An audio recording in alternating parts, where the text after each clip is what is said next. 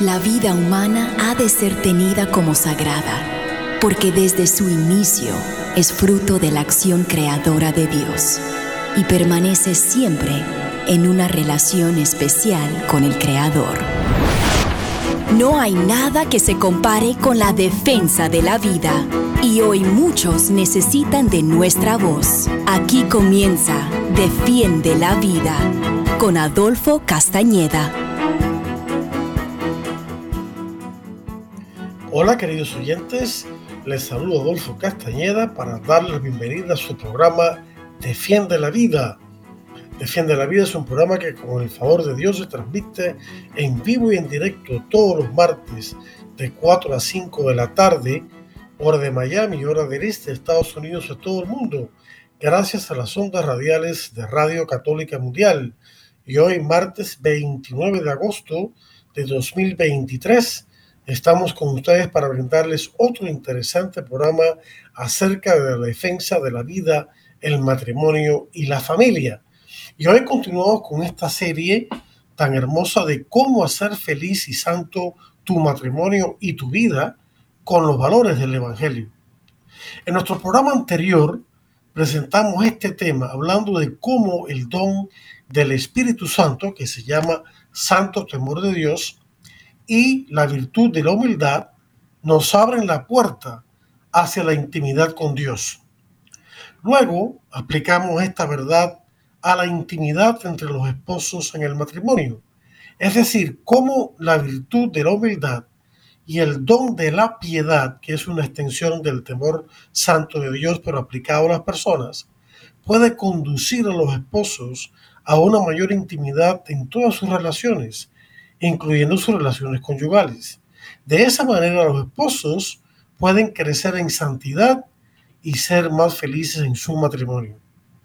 En programas anteriores en esta serie también hablamos de cómo las bienaventuranzas de los pobres de espíritu, que significa humildad, los que lloran y los mansos, también pueden hacer santos y felices a los matrimonios y de hecho a cualquier cristiano que practique estas virtudes del corazón de Cristo, que también son sus promesas de vida. Recuerden que las bienaventuranzas se encuentran al comienzo del Sermón de la Montaña. Las bienaventuranzas están en Mateo 5, del 1 al 12, y luego el Sermón de la Montaña continúa todo ese capítulo 5, el capítulo 6, y termina con el capítulo 7 completo. En este creo que es el cuarto programa de esta serie. Queremos reflexionar sobre las bienaventuranzas de los que tienen hambre y sed de justicia, los misericordiosos y los limpios de corazón, y explicar cómo también ellas pueden hacer santos y felices a los matrimonios y también a todos los demás cristianos. ¿Qué significa la bienaventuranza de los que tienen hambre y sed de justicia. Perdón. A primera vista, esta bienaventuranza no parece tener nada que ver con hacer feliz y santo el matrimonio. Tal parece que se refiere solamente a los que están trabajando para que nuestra sociedad sea más justa. Sin embargo, la palabra justicia en la Biblia y particularmente en este contexto no se limita a la importante virtud cardinal de la justicia, que significa dar a los demás lo que les es debido. Recordemos que hay cuatro virtudes cardinales. La más importante, la primera es la prudencia, que dirige a todas las demás virtudes. Estamos hablando de las virtudes cardinales, que son las cuatro virtudes morales principales, en torno a las cuales giran todas las demás virtudes morales. La segunda, precisamente, la justicia. La tercera es la fortaleza y la cuarta es la templanza. Otro día explicaremos más acerca de estas virtudes, pero por el momento estamos señalando que la virtud de la justicia em, empleada aquí significa también rectitud moral o santidad. Este sentido más amplio se percibe claramente cuando Jesús más adelante, en este mismo sermón de la montaña, nos enseña lo siguiente, y voy a citar de Mateo 5 del 17 al 20. Dijo Jesús, no penséis que he venido para abolir la ley o los profetas. No he venido para abolir, sino para cumplir. Porque de cierto os digo que hasta que pasen el cielo y la tierra, ni una jota ni una tilde pasará de la ley hasta que todo se haya cumplido.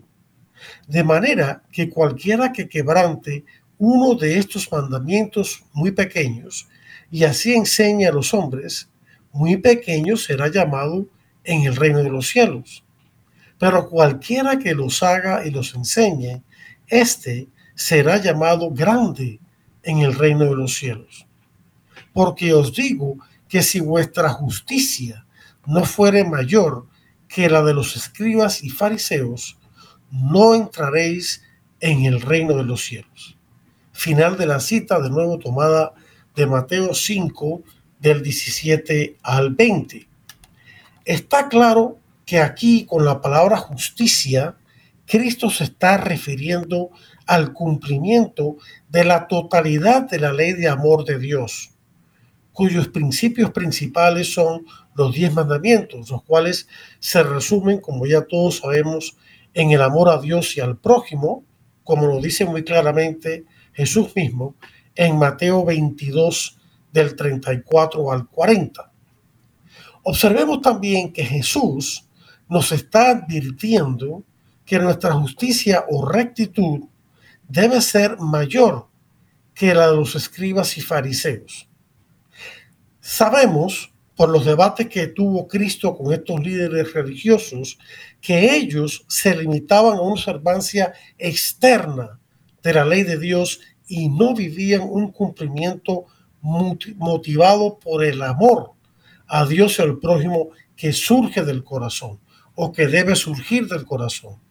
Precisamente Jesús pone en guardia a todos nosotros en este mismo sermón en Mateo 6 del 1 al 4 contra un cumplimiento hipócrita de la justicia y de la práctica piadosa de dar limosna motivado por la vanagloria para que la gente nos vea y no por amor a Dios y a los demás. Por lo tanto, está claro que el hambre y sed de justicia se refiere a un sincero deseo de cumplir los mandamientos de amor de Dios y así vivir en santidad y rectitud de vida y en justicia. Si los esposos se proponen y se empeñan en vivir en santidad, no solamente su matrimonio será santo, sino también va a ser feliz.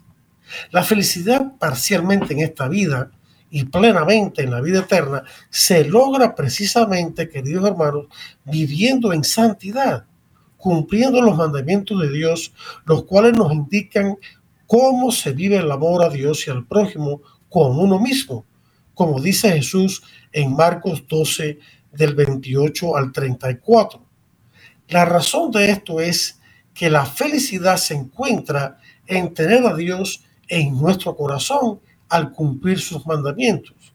Como nos dice el apóstol San Juan en su primera carta, él dice así, quien guarda sus mandamientos permanece en Dios y Dios en él. Pues el amor a Dios consiste en guardar sus mandamientos. Final de la cita, tomada de Primera de Juan 3, 24 y 5.3. Primera de Juan 3, 24 y 5.3. Ahora bien, esta bienaventuranza de la justicia, rectitud o santidad se refiere, como ya hemos señalado, a la obediencia de la totalidad de los mandamientos de Dios y a la vivencia de todos los valores del Evangelio, especialmente esto que estamos compartiendo, que son las bienaventuranzas. Pero para seguir comprendiendo de manera concreta esos valores del Evangelio, las bienaventuranzas, y la manera de vivirlos para así hacer que nuestros matrimonios sean felices y santos, debemos continuar reflexionando sobre las bienaventuranzas que son más concretas, como las que ya hemos abordado en nuestros programas anteriores y como las que vamos a tratar ahora a continuación. Vamos a comenzar con, en este programa, con la qué significa la bienaventuranza de los misericordiosos. El significado de esta bienaventuranza es conocido por todos. La palabra misericordia viene del latín y significa tener compasión en el corazón. Miserere, compasión, cor, corazón en latín. Jesús nos dio el ejemplo supremo de misericordia humana y divina al perdonar a sus verdugos desde la cruz. Todos conocemos este bellísimo pasaje que dice muy breve, pero muy contundente, que dice, Jesús mismo dice desde la cruz, Padre, perdónales porque no saben lo que hacen. Lucas 23, 34. De hecho, la misericordia es el atributo más grande de Dios, más grande aún que su poder creador, que su poder de crear todo el universo. Se requiere más poder divino para convertir y perdonar a un pecador hundido en el pecado que para crear el universo entero. El catecismo, en los números 270 y 277, lo explica muy bien. Dice así, Dios es el Padre Todopoderoso.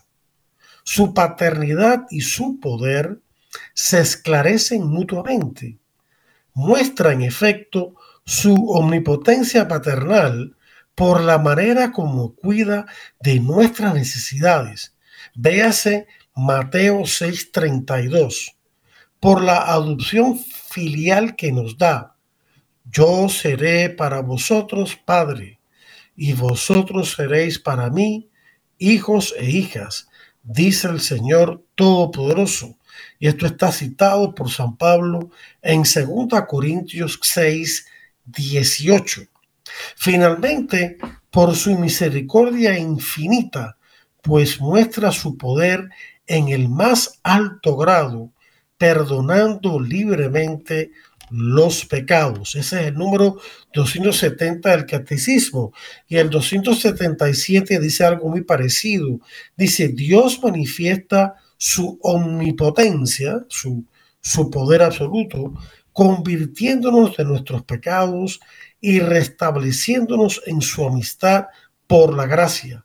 Entonces el catecismo cita de una oración de la misa que dice, oh Dios, que manifiestas especialmente tu poder con el perdón y la misericordia. Final de la cita. De nuevo, Catecismo números 270 y 277. Jesús nos manda, queridos hermanos, a tener misericordia y perdón hacia los demás como Dios la ha tenido con nosotros. Tan importante es este mandato que fíjense que forma parte central de la oración más importante que Jesús nos enseñó, el Padre nuestro. Perdona nuestras ofensas como nosotros perdonamos a los que nos ofenden. Mateo 6, 12.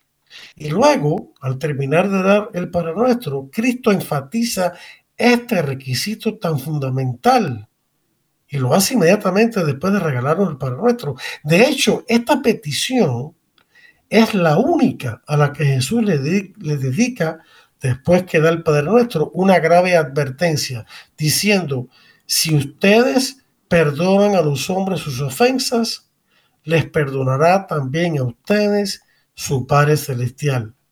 Pero si no perdonan a los hombres, tampoco su Padre perdonará sus ofensas. Mateo 6, del 14 al 15. Simplemente no se puede ser cristiano ni rezar el Padre Nuestro si no estamos dispuestos a perdonar a los que nos han ofendido. Es así de sencillo.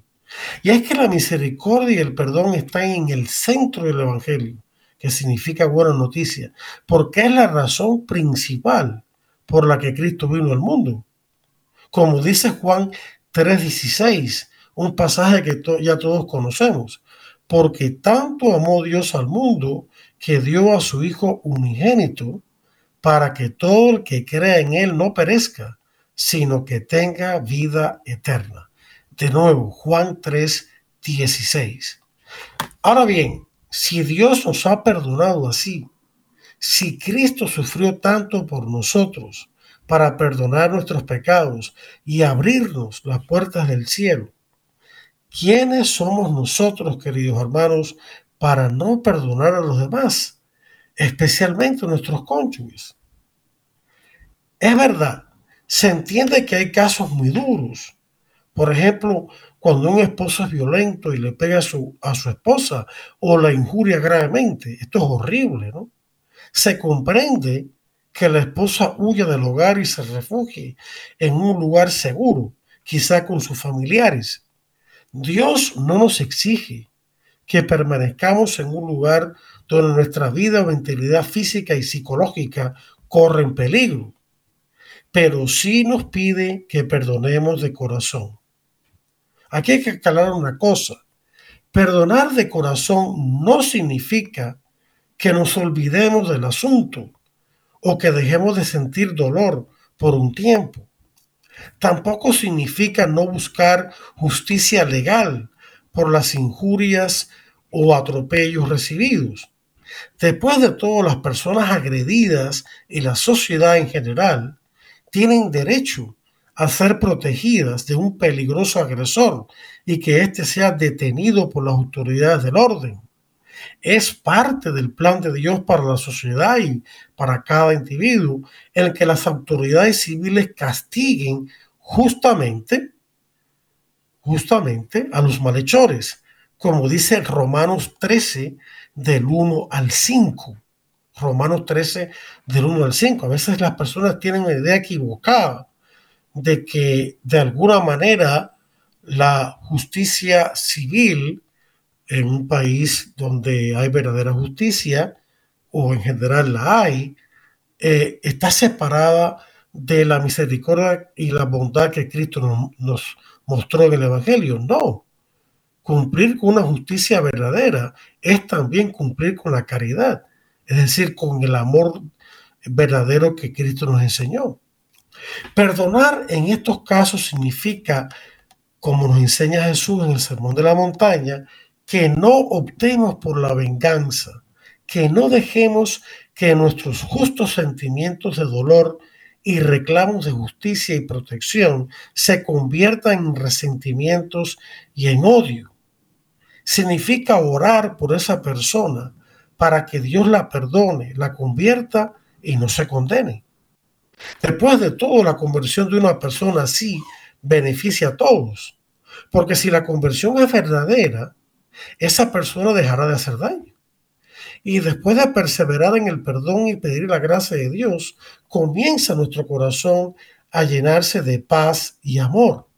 La manera de sanar nuestro corazón de las heridas infligidas por otros en el pasado es precisamente con la gracia de Dios perdonar a esas personas, que de nuevo no significa que no reconozcamos que de verdad nos han agredido. No significa que nos olvidemos de la experiencia, significa que pedimos por esas personas para que se conviertan y nos sanemos y de esa manera experimentamos paz en vez de dolor. Rechazar la venganza y el odio es lo que significa lo que Jesús nos dijo de amar, perdonar y bendecir a nuestros enemigos.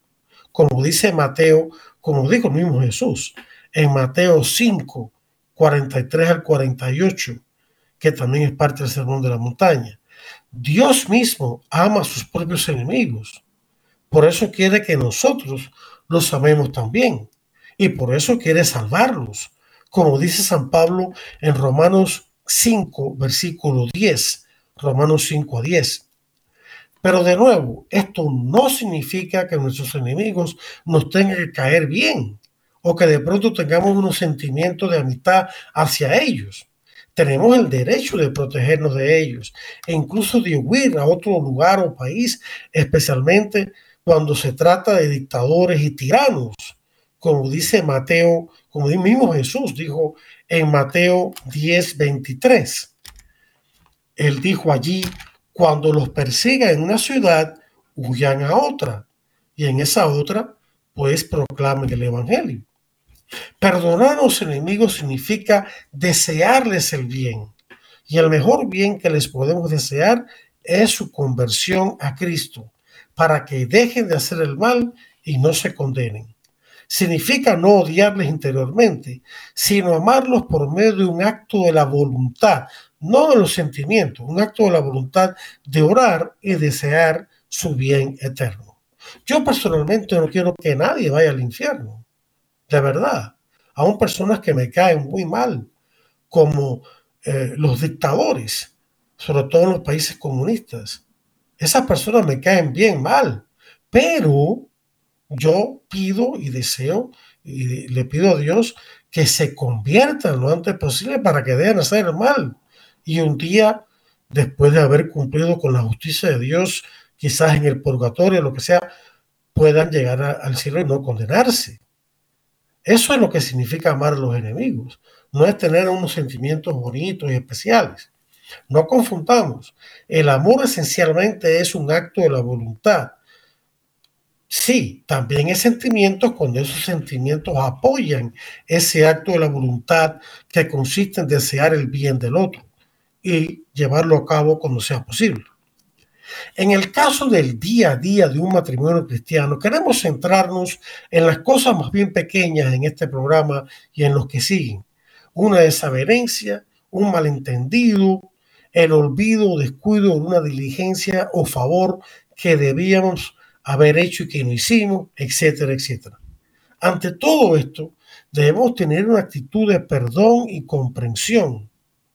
Rechacemos las quejas, los gestos, las miradas o las palabras hirientes, los gritos, los insultos, los regaños, las indirectas, las críticas destructivas, los recuerdos de acciones pasadas que no nos gustaron de nuestro cónyuge, etc. Debemos no ser tan exigentes, estrictos, controladores y majaderos. Debemos dialogar los problemas con calma y objetividad una vez que nos hayamos calmado. Debemos corregir con amor para edificar y nunca para aplastar. Rechazar ideas equivocadas que contradicen el Evangelio, juicios prematuros, pensamientos negativos, la ira, la mala voluntad, etc. No suponer o anticipar algo malo de nuestro esposo o esposa antes de preguntar por qué dijo o hizo tal cosa. Recordemos lo que dijimos en programas anteriores, que debemos crear un ambiente de amor, paz y alegría con gestos sencillos, como las palabras y los gestos buenos. Pasar por alto las cosas que nos molestan, pero que en realidad son pequeñas. Evitar la amargura y el resentimiento y todas esas cosas negativas. Meditemos, queridos hermanos, en el ejemplo de nuestro Señor. Nuestro Señor soportó tantas, y, no, y no estamos hablando ahora de la, de, la pasión, que fue terrible, y la muerte en la cruz. Estamos hablando en el día a día de la vida de nuestro Señor. Él soportó tantas desavenencias, malentendidos, pecados, errores humanos e insensateces, así como incomodidades de todo tipo, sueño, hambre, sed, dolor y cansancio, de tanto caminar y dormir incómodo a la intemperie, etcétera, etcétera, etcétera. Y vamos a quejarnos nosotros por lo que en realidad, comparado con todo eso, son tonterías.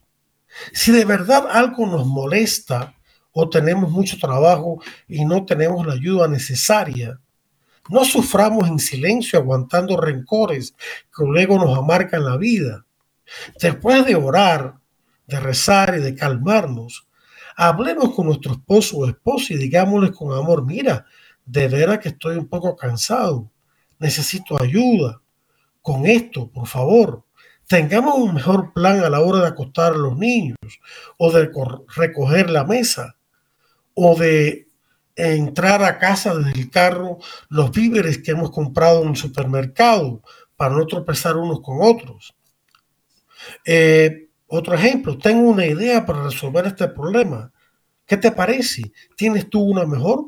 Conversemos sobre esto. etcétera, etcétera, etcétera. Hablando con amor, paciencia, claridad, sinceridad, sencillez y humildad, se entiende la gente. El otro día, por ejemplo, yo estaba un poco nervioso y un poquitico así de mal genio. No sé qué me pasaba, que no me sentía bien. Tenía muchas cosas arriba. Mi esposa lo notó, lo observó, se dio cuenta y me dijo, mira, todos tenemos momentos malos.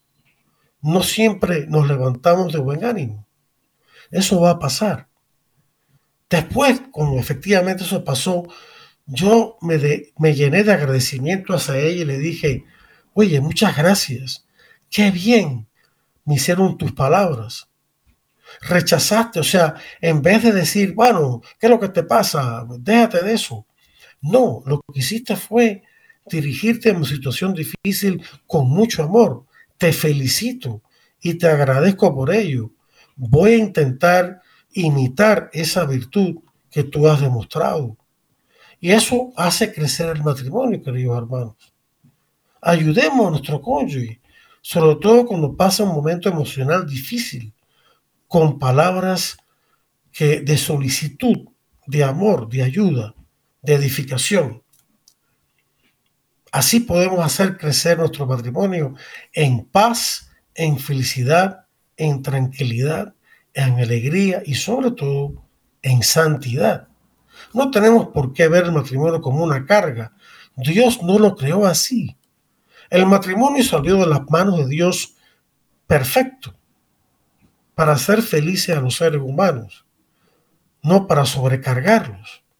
Somos nosotros los que nuestros pecados hacemos del matrimonio a veces una carga. No dejemos que esto pase. No nos debemos engañar por el maligno, ni por el mundo, ni por los que dicen la gente por ahí que son disparates. Sigamos el plan de Dios.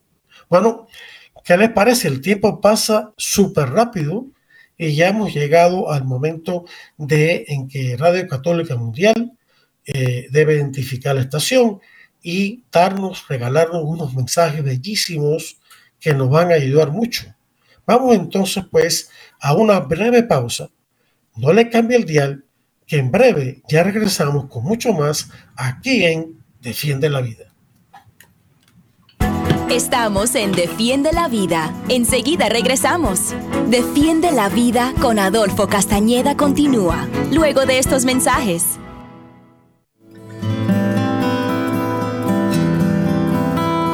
El Señor está cerca de los que lo invocan, de todos los que lo invocan sinceramente.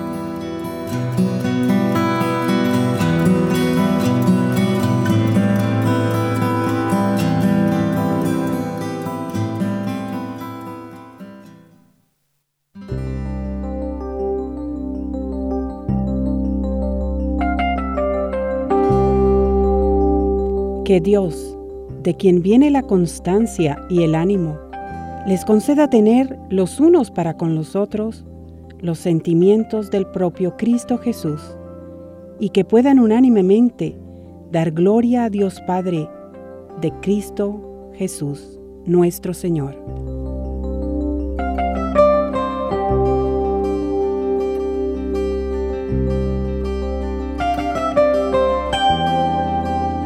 Por tanto, sean atentos unos con otros, como Cristo los acogió para la gloria de Dios.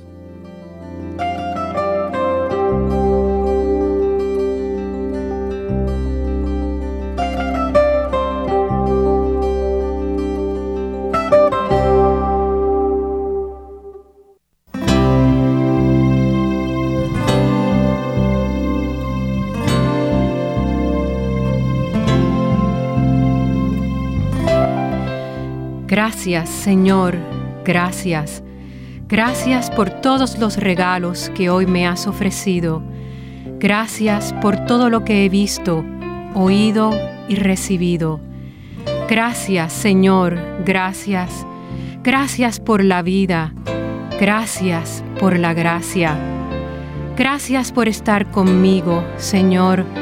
Gracias por escucharme y por tomarme en serio. Gracias por recibir en tus manos este paquete de mis dones para ofrecerlo al Padre. Gracias, Señor. Gracias. Amén.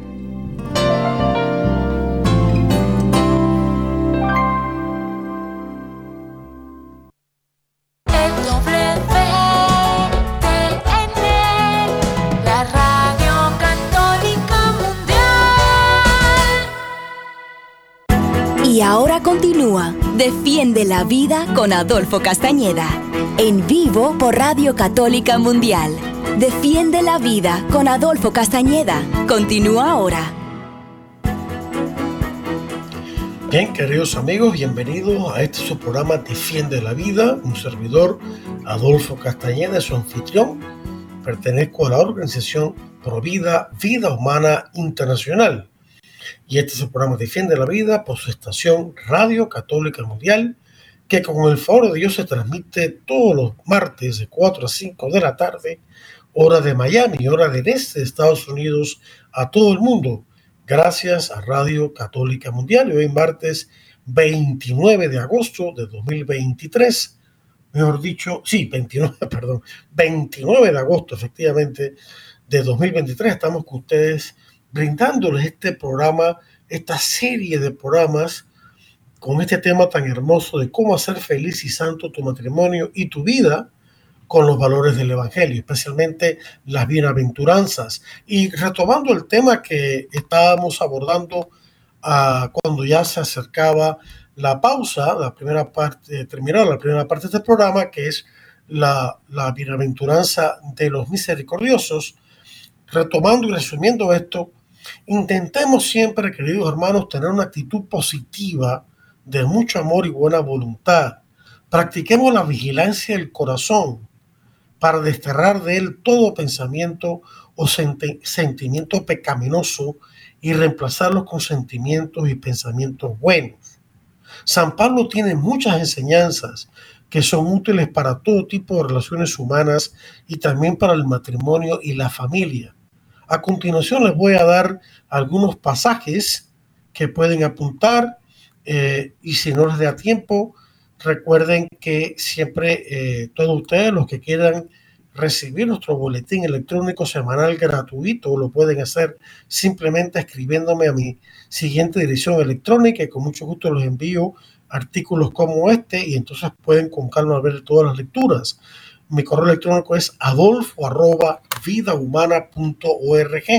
Adolfo arroba. Y esos pasajes que recomiendo son los siguientes. Y, son pasajes que, recomiendo para su meditación y también para compartirlas juntos eh, con matrimonios en un ambiente de oración. Son los siguientes. Romanos 12, del 19, perdón, Romanos 12 del 9 al 21, 12 del 9 al 21 de Romanos, eh, Primera Corintios 13 del 4 al 7, Primera Corintios 13 del 4 al 7, Gálatas 5 del 22 al 26, Gálatas 5 del 22 al 26, después tenemos Efesios capítulo 4, versículos del 1 al 6, y luego en ese mismo capítulo 4, los versículos del 25 al 27 y luego del 29 al 32. Perdón, permítame tomar un sorbo de agua.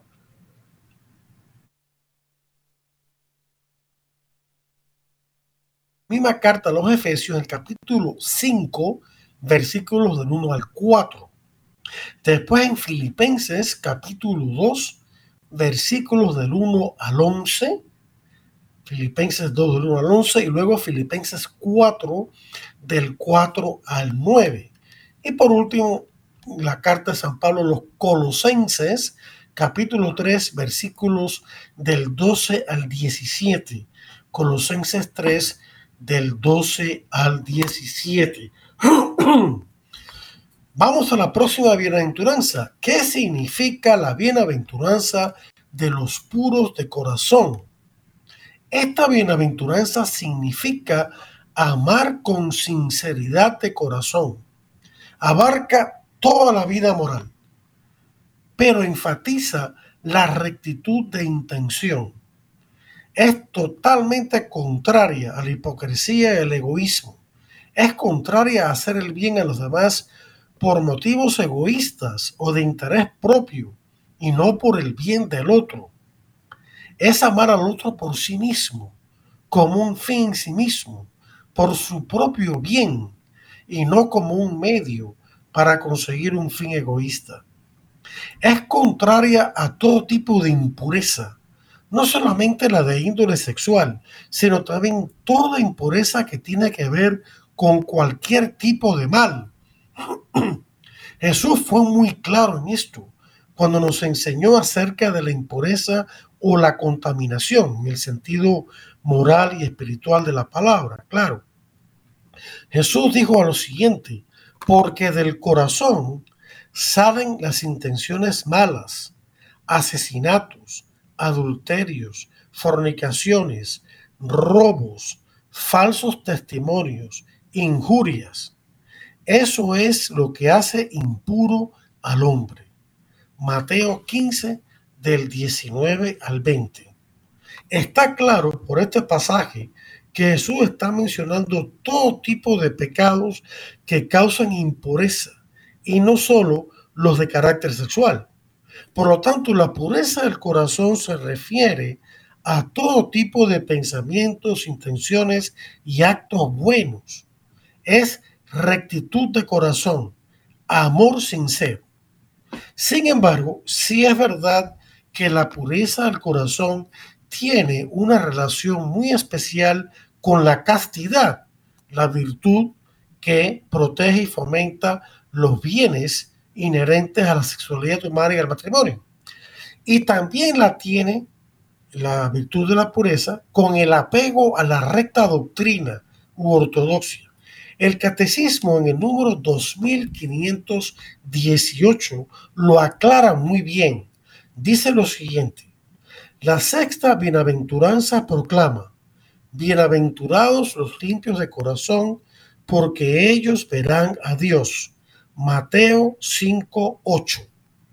Los corazones limpios designan a los que han ajustado su inteligencia y su voluntad a las exigencias de la santidad de Dios, principalmente en tres dominios o en tres campos, la caridad o el amor eh, de sacrificio, ver primera Timoteo 4 del 3 al 9 y segunda Timoteo 2 22, la castidad o rectitud sexual, ver primera Tesalonicenses 4 7, Colosenses 3 5 y Efesios 4 19 el amor de la verdad y la ortodoxia o rectitud de la fe o de la enseñanza de Cristo. Ver Tito 1.15, Primera Timoteo capítulos 3 y 4 completos y Segunda Timoteo capítulo 2 versículos del 23 al 26. Y sigue diciendo este pasaje del Catecismo número 2518 existe un vínculo entre la pureza del corazón, la del cuerpo y la de la fe. Los fieles deben creer los artículos del símbolo. Símbolo se refiere aquí al credo. Para que, aquí viene una cita de San Agustín, para que creyendo obedezcan a Dios, obedeciéndole vivan bien, viviendo bien, purifiquen su corazón y purificando su corazón, comprendan lo que creen. Y lo dijo San Agustín, citado por este número del catecismo, en De Fide et Símbolo, que en latín significa sobre la fe y el credo. Final de la cita. Nuevo Catecismo número 2518. Para amarse de verdad y ser puros de corazón, los esposos deben, queridos hermanos, primero que todo, meditar, estudiar y aceptar lo que dice la Biblia y el magisterio de la iglesia, sobre todo en el catecismo, y luego ponerlo en práctica. Los pasajes mencionados en la cita del catecismo apenas dada son un buen comienzo. El conocimiento amoroso de la palabra de Dios purifica nuestro corazón y lo encamina por esta senda de la pureza. Jesús dijo a sus discípulos, ustedes ya están limpios gracias a la palabra que les he dicho. Juan 15:3. La palabra de Dios es la verdad, como dice Jesús en Juan 17:17. Y esa verdad, cuando la aceptamos con sinceridad, nos purifica el corazón, porque nos dice el mal que hay que rechazar y el bien que hay que realizar. Y también nos dice la mentira que también hay que rechazar y la verdad que hay que aceptar. Ese bien y esa verdad de Dios las llevamos a cabo primero que todo dentro de nosotros mismos, ajustando nuestra manera de pensar, nuestras actitudes que nos inclinan a actuar bien y nuestros sentimientos y afectos a la manera de pensar, las actitudes y sentimientos de Cristo.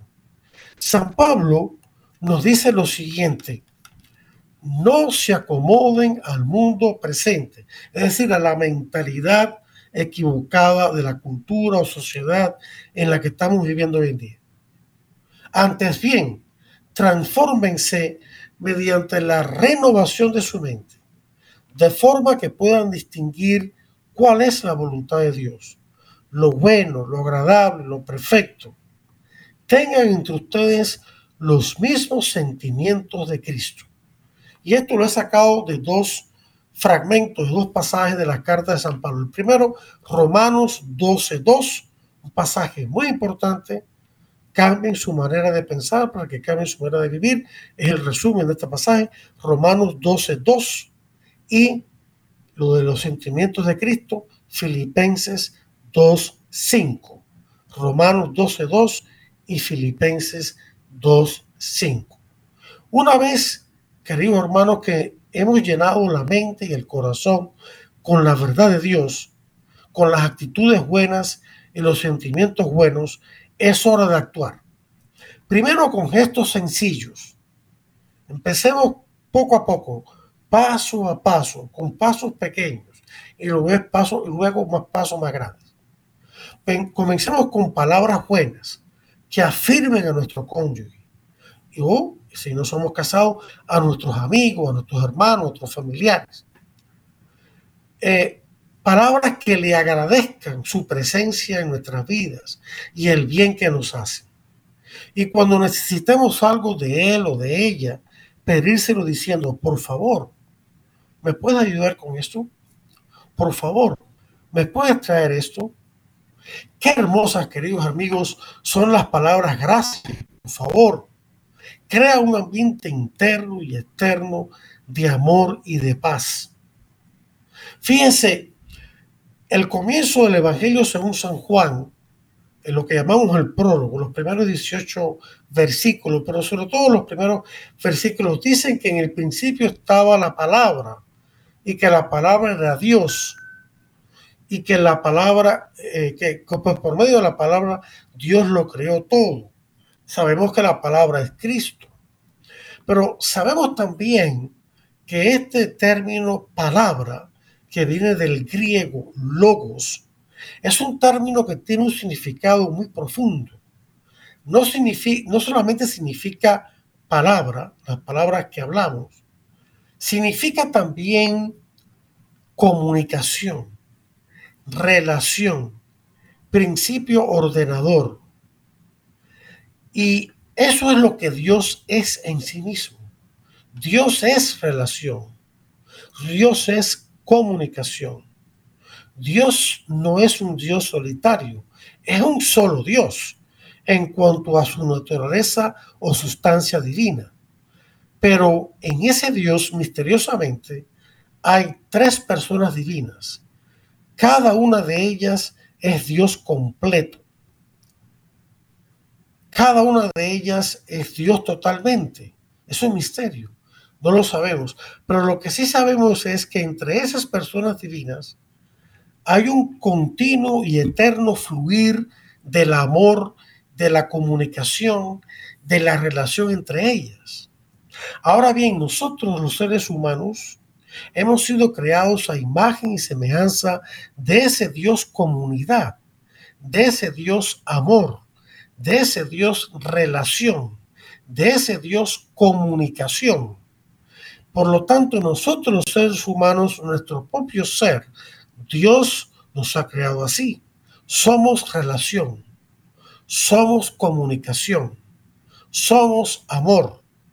Estamos llamados a vivir así, en relación con Dios y con los demás, en relaciones de amor, porque Dios es amor. Y por lo tanto, la palabra hablada, al nosotros hablarlas con amor y palabras de amor, crean, crean en nosotros y en nuestro ambiente y en los demás sentimientos de amor, actitudes de amor, o tienen la potencialidad de hacerlo. Así como Dios creó al mundo con su palabra, nosotros con nuestras palabras podemos crear o destruir a las demás personas. Tenemos tremenda responsabilidad con nuestras palabras. Es verdad, las obras son más importantes que las palabras, pero también es verdad que muchas de las obras son palabras. También es verdad que el primer acto externo de una persona es su palabra. Nos dirigimos además con la palabra. El primer acto sencillo de amor para que crezca nuestro amor a nuestro cónyuge y a los demás, son nuestras palabras. Y ya ha dado el ejemplo tan sencillo de agradecer con nuestras palabras a nuestro cónyuge que nos ha preparado la comida, a nuestra esposa. Qué bonito es decir, gracias Señor por estos alimentos y gracias por las bellas manos que con tanto amor los han preparado y servido. Eso le llega al corazón de nuestra esposa. O la esposa que agradece a su esposo un gesto de amor que le ha hecho.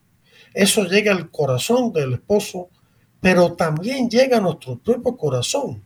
Cada acción buena que nosotros realizamos tiene un efecto en nosotros mismos, como una especie de boomerang que regresa a nosotros mismos y nos edifica a nosotros mismos nos asienta cada vez más en nuestro corazón la virtud que hemos expresado, de manera que se convierte en un hábito, en un hábito bueno.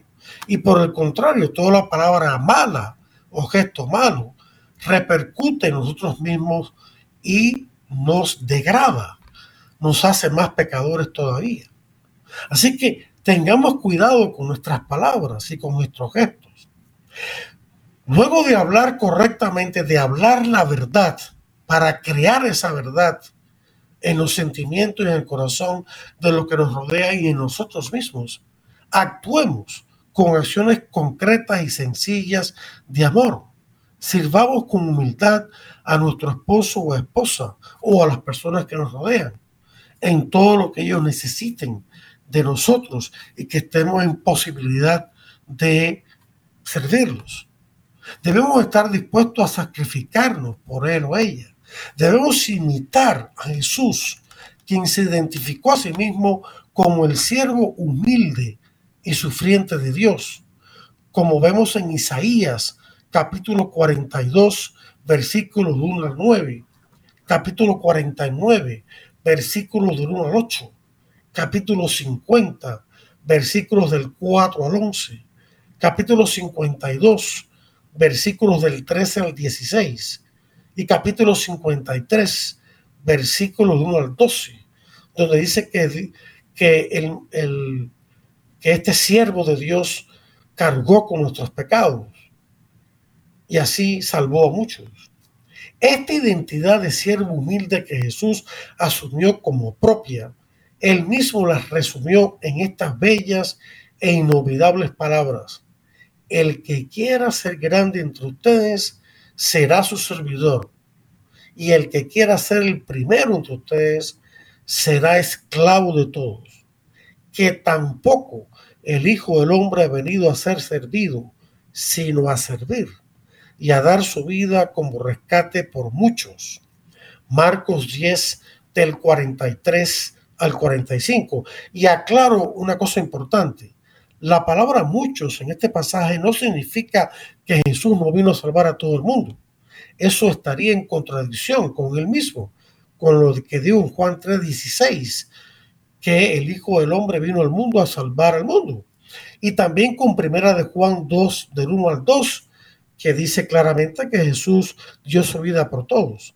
La palabra muchos en este contexto se refiere a todo el mundo menos Jesús, quien no necesita salvación, porque Él es Dios y el Salvador del mundo.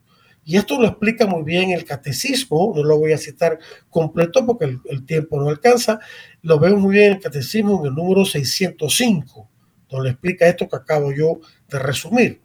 Una vez más, una vez, perdón, que asumimos esa identidad de servidores unos de otros, nuestro corazón se llena de humildad y pureza. Entonces, cuando los esposos se acogen y se dan mutuamente en su unión conyugal, no se usan el uno al otro egoístamente, sino que se gozan mutuamente en un amor, en un amor puro y sincero. Ese amor puro y sincero hace que el gozo y el placer aumente entre ellos, tanto física como espiritualmente. Los esposos solidifican su unión matrimonial y esa experiencia les ayuda con el resto de sus relaciones, con las relaciones con sus hijos, con los demás y con sus deberes dentro del hogar, en la iglesia y en el mundo.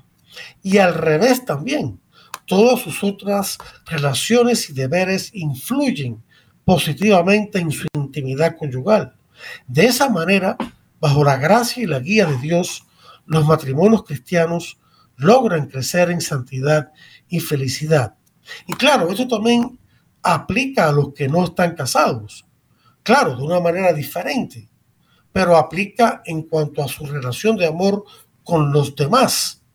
Hace que esa relación crezca que los demás también se llenen del amor de Dios y que nosotros mismos, estas acciones repercuten en nosotros, lo que decimos y hacemos, y también a nosotros nos llena de amor, paz y felicidad. Esa es la manera, queridos hermanos, en que debemos seguir las bienaventuranzas y especialmente estas que hemos estudiado hoy.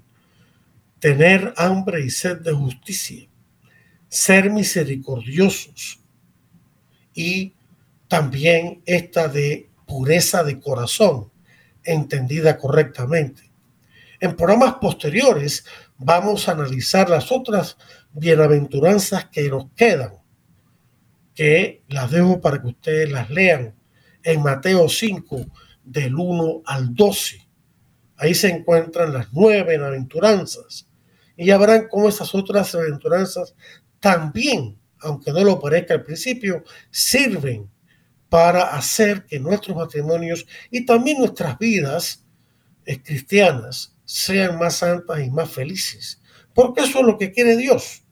Dios lo que quiere, esa es la voluntad de Dios, queridos hermanos. Cuando en el Padre Nuestro decimos que venga tu reino, quiere decir que venga el señorío de Dios sobre nosotros. Y la siguiente frase, la siguiente petición, hágase su voluntad en la tierra como en el cielo, es la explicación de que venga tu reino. Porque hacerse la, que la voluntad de Dios se cumpla en el cielo, en, el, en la tierra como en el cielo, el cumplimiento de sus mandamientos de amor, es la voluntad de Dios. Así que una explica a la otra en el Padre nuestro. Bien, queridos hermanos, el tiempo se nos acaba. Pero yo les deseo a todos ustedes la bendición de Dios y los espero la próxima semana para otro interesante programa de Defiende la Vida. Hasta entonces.